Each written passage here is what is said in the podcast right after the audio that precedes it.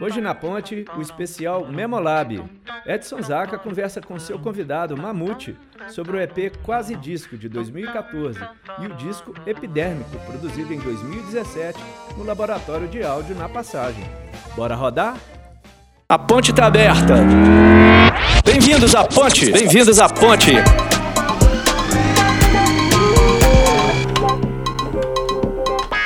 Vamos, Teira.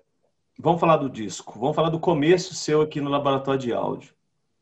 Então vamos lá. Primeiro trampo seu aqui. Quer dizer, você é um cara dos que mais trampou aqui no laboratório de áudio. Eu acho que você é um dos que mais produziu aqui, com certeza. Me fala lá desse começo, lá atrás. Como é que você começou o contato com, com o laboratório de áudio na passagem? É, na verdade, eu tenho um contato com Mariana, assim, né? Desde 2009, na época que eu estava fazendo cursinho e tal uma grande amiga, Andréia Sanazaro, veio fazer estudar aqui em Mariana. E aí, né, eu sempre frequentei a casa dele, vinha visitá-la, né, com constância.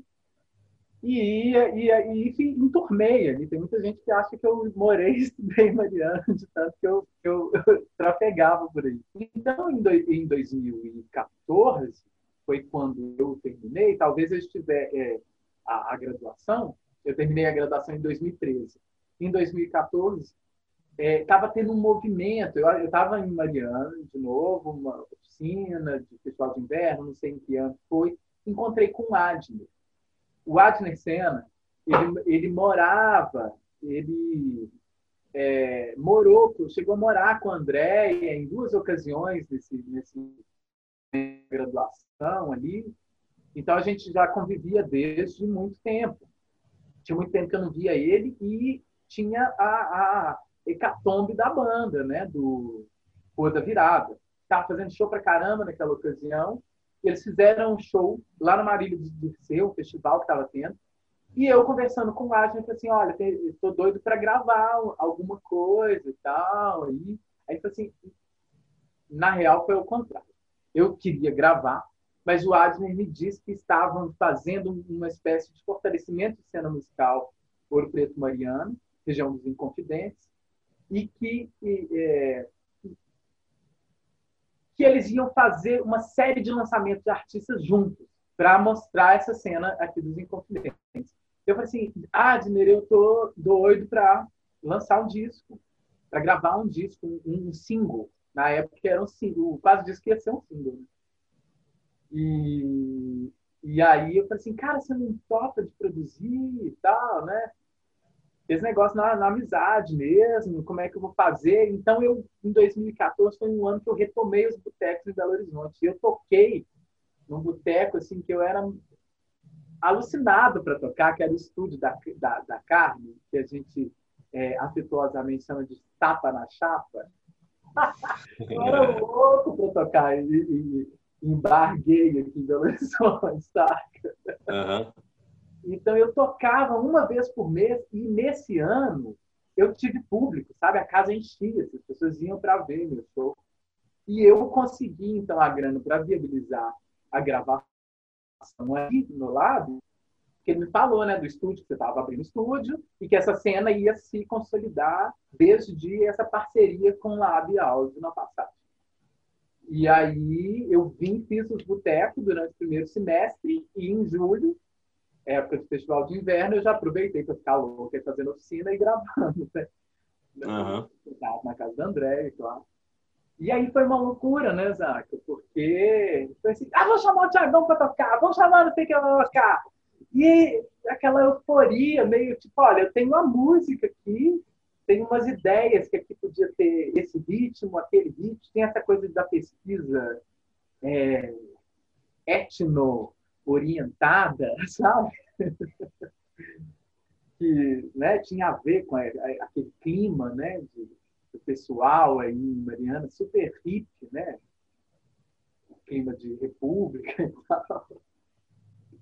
É, realmente, o quase disco, ele eu, eu, eu, é um, assim, eu tenho dificuldade, assim, eu, com o tempo eu vou, não é evoluindo não, você vai mudando, né, e o seu ouvido parece que vai, vai mudando a graduação, assim, você vai granulação, você vai gostando de umas coisas, de outras coisas você não gosta mais. E o Quase Disco é um disco que eu escuto até hoje, cara.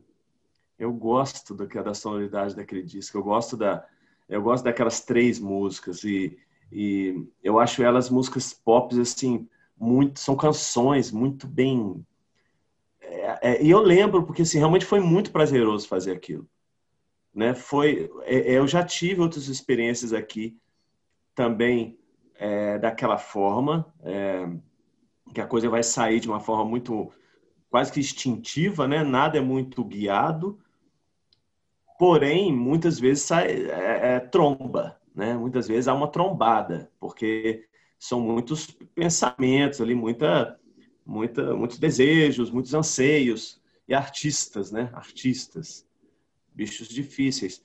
E o, e o quase disco não, o quase disco ele, ele brilha até hoje, cara. É, é impressionante aquele, aquele EP.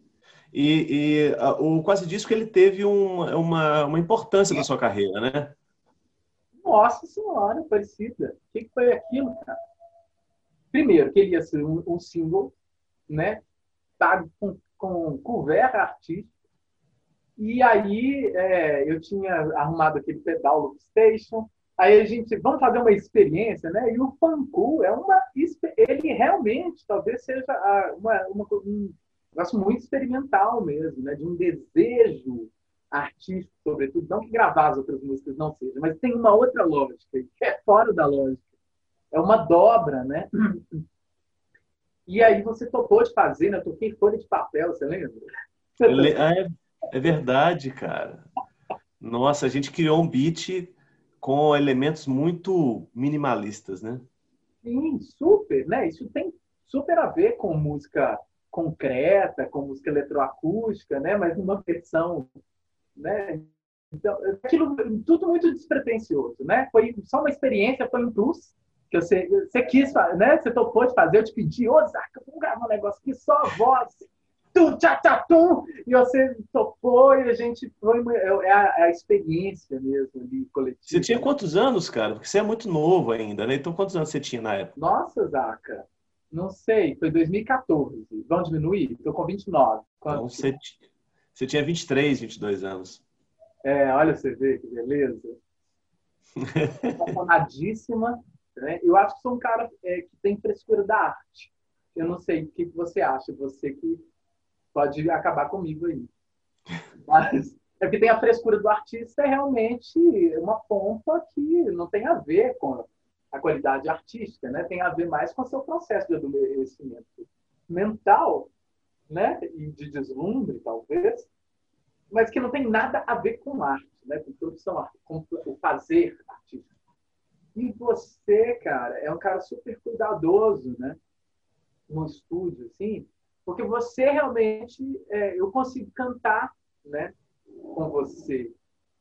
Embora não estivesse na, na, na, minha melhor performance vocal naquela época, por falta de consciência mesmo, por falta de oportunidade de trabalho, de estrada e de estúdio, né? Fui perceber isso agora depois de tudo, né, Zac? Eu fui gravar assim, no home studio e não consegui gravar, eu fiquei tenso. Eu acho que assim, é esse local aqui do laboratório de áudio, essa casa, essa sala, é, você poder ver o pico do Itacolomi aqui da janela. Então, assim, aqui você. A, a, inspiração, eu tenho visto que, independente do estilo, cara, quando é. As pessoas realmente, ela, às vezes, elas chegam muito baqueadas do dia e a, a própria casa, ela, ela produz uma energia muito fantástica de elevação da inspiração. E, e, só que você, eu lembro pela sua idade, eu achava é, até muito normal no sentido que é, eu me via em você em alguns momentos, no sentido de você, às vezes você tava, você ficava tão empolgado, cara, você ficava tão empolgado. E aí você fazia uma versão da música, na, na versão seguinte você já tinha feito uma versão completamente diferente. Às vezes você mudava a letra. Eu falava, cara, meu amigo, vamos lá. Qual que é a, a verdade aqui? Qual que vai ser? Porque é melhor pecar pelo excesso. Então você tinha um excesso de vontade. E quando é a falta, e isso eu não, nas todas as vezes que eu trabalhei com você, eu nunca percebi. É, é, o Mamute eu ficaria muito preocupado se você entrasse aqui e eu sentisse que estava faltando energia. Eu falei, putz, Mamute, tem alguma coisa muito séria acontecendo. No geral, você estava era tão eufórico que a energia estava sendo pelo, pelo, dando choque, né? Então, mas é, é, é, da sua performance, é o seu. Você como artista, você como pessoa é muito assim, né? Nossa, eu sou interativo, né, cara? Eu muito mal compreendido, inclusive na, na vida, né? É porque não existe isso, né? Ainda mais família de pobres, assim, ninguém sabe o que é menino hiperativo. É atentado, né? Estranha, porque eu vestia, representava o tempo inteiro, né? Isso era ótimo, porque é um investimento de libido fantástico. Né? Nesse sentido, eu fui muito livre de poder dar vazão e encontrar ali que tinha um barato expressivo de arte, né? Mas eu sou terrível, cara. Eu tenho certeza que todos os meus professores devem lembrar de mim. Porque, imagina, a tia enlouquecia desde menina. Cara, mas é o seguinte, a gente fechou a primeira página, né? A gente, a gente falou bastante, tem bastante material sobre o quase disco, as coisas que foram acontecendo contigo e tal. E aí, cara, começa então um pouco falando da, da ideia do, do disco, né? e, e do processo todo. Contigo a palavra. O, a gente já, já, já tocava algumas músicas dessas nos shows, nos shows, inclusive, que estava circulando com quase disco, né? Algumas músicas que a gente não tinha gravado, né? Claro, algumas músicas, todas as músicas mais pop. E as primeiras composições que eu fiz não tinham sido gravadas, o show do Quase Disco era um show com muita percussão, tinha dois percussionistas, né, na banda, guitarra, baixo e batera. E, e aí eu lembro que o último show que a gente fez desse foi na virada cultural de BH, o, nosso baterista Thiago tinha ido embora para outra cidade. É, entrou o Álvaro, que é o no, no, atual baterista, mas ele não gravou no disco, foi o Nolas, Nolasco, Henrique Nolasco. Aí, né, tinha esse desejo também de já, de já tê-lo tocando no trabalho. O Tiagão Valentim, que tocou no quase disco, também fez as percussões que tinham para fazer. Teve menos percussão nesse disco, mas fazia questão também de ter. O Anderson, cellista, que é de Belo Horizonte, convidei também, ele veio. O Wesley Procópio também já tinha tocado no quase disco veio também para o Epidérmico. E de Belo Horizonte vieram o Dani, baixista, que está comigo até hoje, inclusive nos shows, e o Rafael, é, que era da minha primeira banda lá, Os Camarões, e que a gente fechou nossa parceria musical aí na gravação do Epidérmico. E é muito engraçado, né? Porque é, eu estava fazendo uma análise das minhas referências, né? E aí tem aquelas referências compulsórias e as referências que realmente a gente percebe que a gente escutava muito. As minhas referências compulsórias, que eu, que eu, que eu ouvia aqui em casa, era muito axé, então muita música de percussão baiana, né? Do ah. samba reggae, afropop e tal. Então isso é muito... E aí é muito doido, né? Como é que isso também chega ali no disco, inconscientemente, né? Como uma referência muito forte, e o Clube da Esquina, o Cazuza, meu pai escutava muito Loborges, Cazuza, Milton Nascimento, né? A gente morava em Santa Teresa e tal. E ele tinha essa ligação com o Clube Esquina, então era um negócio que vinha. E eu já é, sou geração acústica da MTV, né? Então, mesmo as bandas né, que faziam sujeira na década de 80, eu as conheci mesmo de comprar disco pirata escutar nas versões acústicas. O acústico MTV teve uma função incrível, né, de alfabetizar ali o pop rock de maneira pasteurizadíssima, né, aqueles sons já aquela negócio incrível. Então eu sempre tive esse, esse essa coisa de querer gravar violões naquele nível, de ter um, um som limpo, sabe, daquele, daquele jeito. Eu acho que o epidérmico tem um devir acústico MTV, de pobre. E o Jorge Drexler, assim, né, que, que, que é uma referência não tão adolescente assim, né, como essas que eu acabei de, de dizer, mas já de uma fase assim que mais ou menos na época que eu que eu gravei o quase disco, né? Eu, eu fui para Argentina num ano antes de gravar o quase disco e aí com essa coisa conheci Jorge Drexler muito fortemente, sim. E bala na agulha, na época que eu estava gravando o Epidêmico, eu, eu namorava com um gaúcho, então eu e nesse trânsito de Porto Alegre, de ir para Porto Alegre, também conheci a cena gaúcha atual, né? Aquele rock gaúcho, de menino mal, sem educação, que a gente tem no imaginário brasileiro preconceituoso, não. É um negócio finíssimo, assim, da estética do sul, é ó, da estética do frio, né? Do templadismo, que é o Vitor Ramil, os compositores ali das fronteiras platinas. E aí eu, inclusive, entendo as relações do Jorge Drexler, né, ali no Uruguai. Tem parceria, uma das músicas que eu mais gosto dele, eu nem sabia, fui descobrir depois tardiamente, é uma parceria, é uma música do Vitor Ramil com letra do Drexler. Então, essa galera já conversa ali. E o rock argentino, né?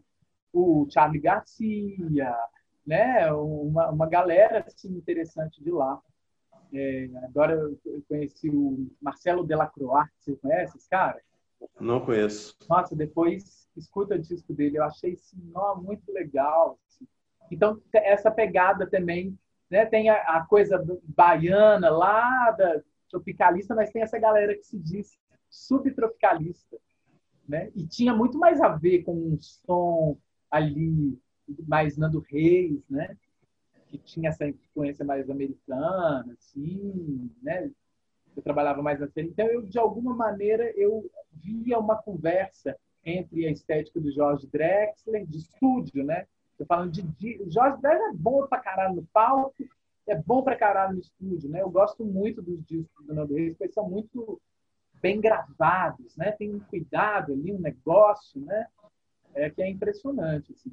Então a gente tinha é, para o epidérmico esses dois essas duas obras é, como norte, né, Zaca? O 12 segundos de Ofuridá e a letra A do Nando Reis, né? Então, vamos fazer, um, vamos fazer uma, uma merda aqui, né? De o que, que a gente consegue tirar de bom de um do outro, vamos fazer. E aí eu mostrei para o pro, pro Maurício Ribeiro o estilo de metais, né? Que, do, do Jorge Drexler, que era o que eu queria né?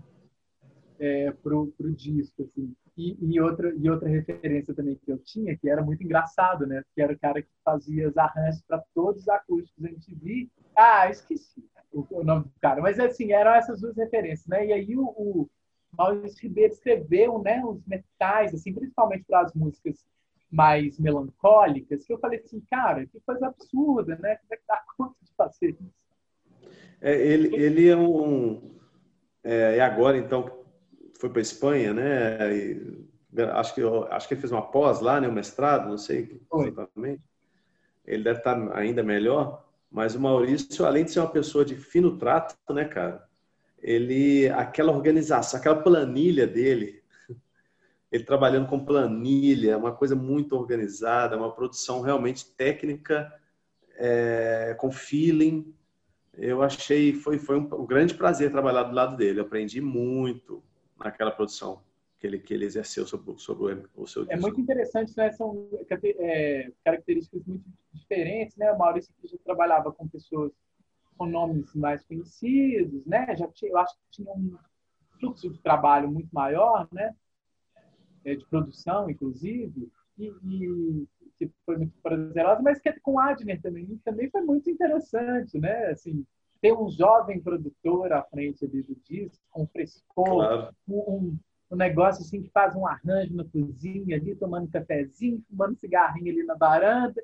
Gente, então, vamos gravar um negócio aqui. Aí eu vou lá, bato a porta, e assim, ó, vamos gravar essa porta aqui para fechar o negócio. Né?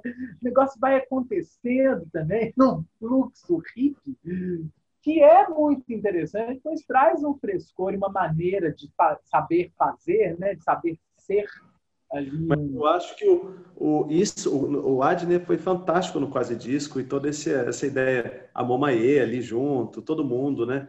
que participou com as discos teve essa áurea, mas essa áurea não cabia no, no disco mesmo, cara. Não, não cabia, inclusive pro, pro, no meu momento pessoal também, né?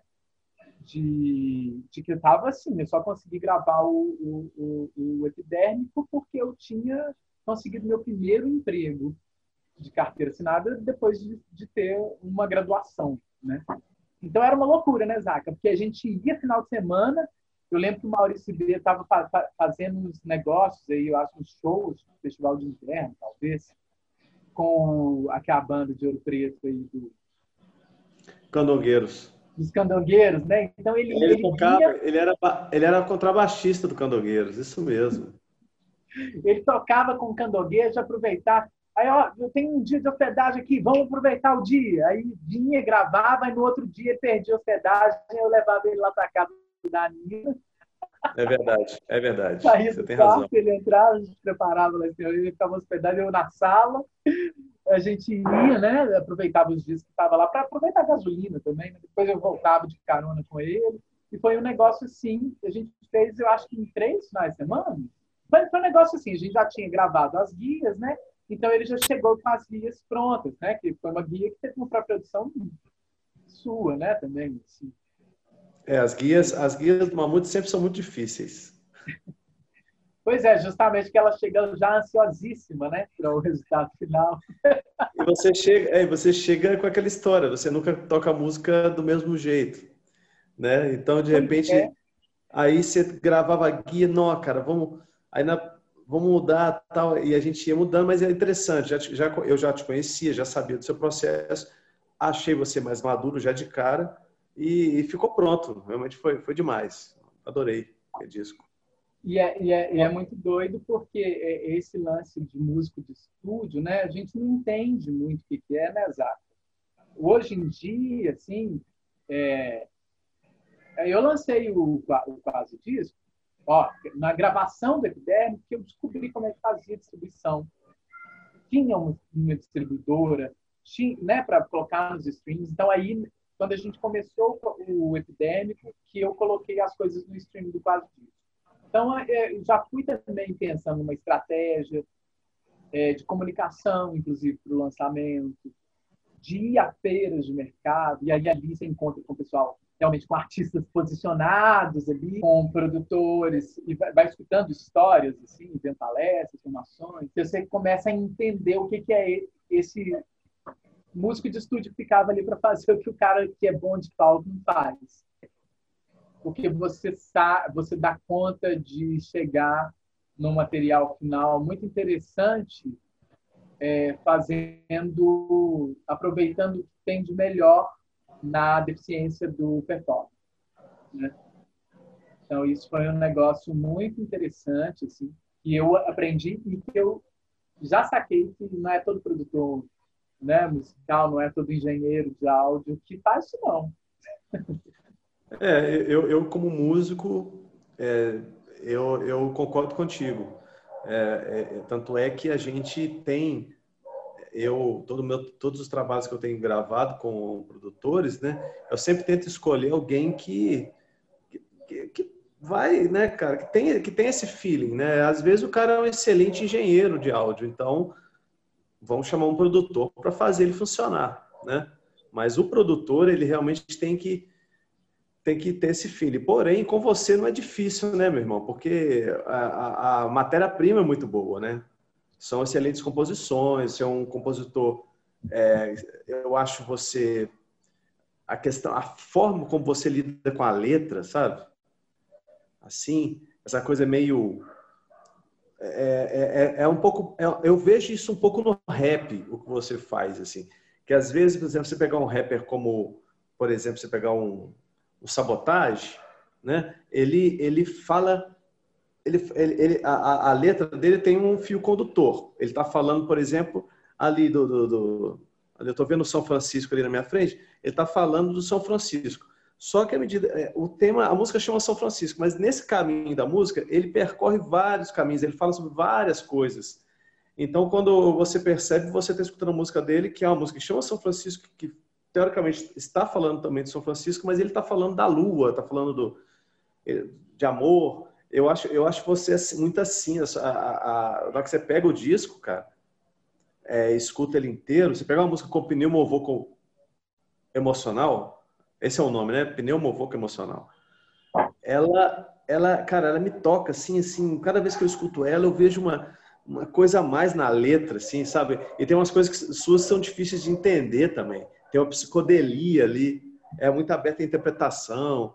Eu acho trabalhar contigo, assim, é, é um prazer, eu acho muito legal. Pô, fico honrado de escutar isso, né?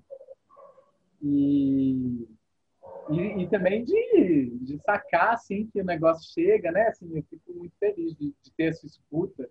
Eu acho que é uma produção, né?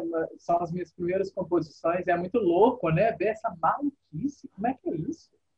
Gente, mas eu vejo como é que eu tive coragem de fazer isso. Eu fico até um pouco envergonhado, mas é uma, é uma, é uma vergonha com azeite também, né? Que tem, que tem assim, olha, é, né? É porque eu fiz isso que agora eu consigo fazer um negócio mais sofisticado aqui. E essa, essa, esse frescor ali de ter coragem de fazer tanto neologismo num mundo disso, que eu tinha a pretensão que fosse pop. Olha você ver que maluquice, cara. É porque a música mais pop desse disco é para o mundo girar. E essa música é uma das minhas primeiras que eu compus na vida. E aí eu fiz aquele arranjo de panela no final. Ela nunca tocou no rádio. Ela tocou um dia que eu fui fazer uma entrevista para um programa mais experimental do Francesco Napoli lá na Inconfidência, que inclusive ele tocou o Fancu na Inconfidência. Ele falou que foi um dia que a rádio parou. Teve, ele falou que nunca teve tanta ligação da audiência ligando para a rádio para saber o que, que, era aquilo que a Rádio Inconfidência tinha tido coragem de tocar. E ele conta sempre essa história, né, que o Pancu foi um, um, né, um acontecimento na Rádio Confidência. E, e, aí é muito legal. Eu, o dia que ele foi me entrevistar para o, o lançamento disso, eu pedi para que ele tocasse para o mundo girar, tendo certeza que era a única vez que ia tocar no rádio. Né? Porque se ah. toca um negócio daquele meio-dia, a música é linda mesmo. Eu até fiz o Sofá Sounds agora, falei assim, não, eu tenho que aproveitar essa deixa, né? Para fazer um final careta para o mundo girar no Sofá Sounds, que as pessoas não conseguiam escutar. Porque é, eu consigo, é assim, né? Não, não que eu não consiga escutar, mas se você está dirigindo ali de repente. Eu acho a sua ideia, eu achei fantástica. A música, ela vem com aquela letra tão linda, aquela melodia maravilhosa, e de repente ela começa a se. É, é tipo como se fosse uma.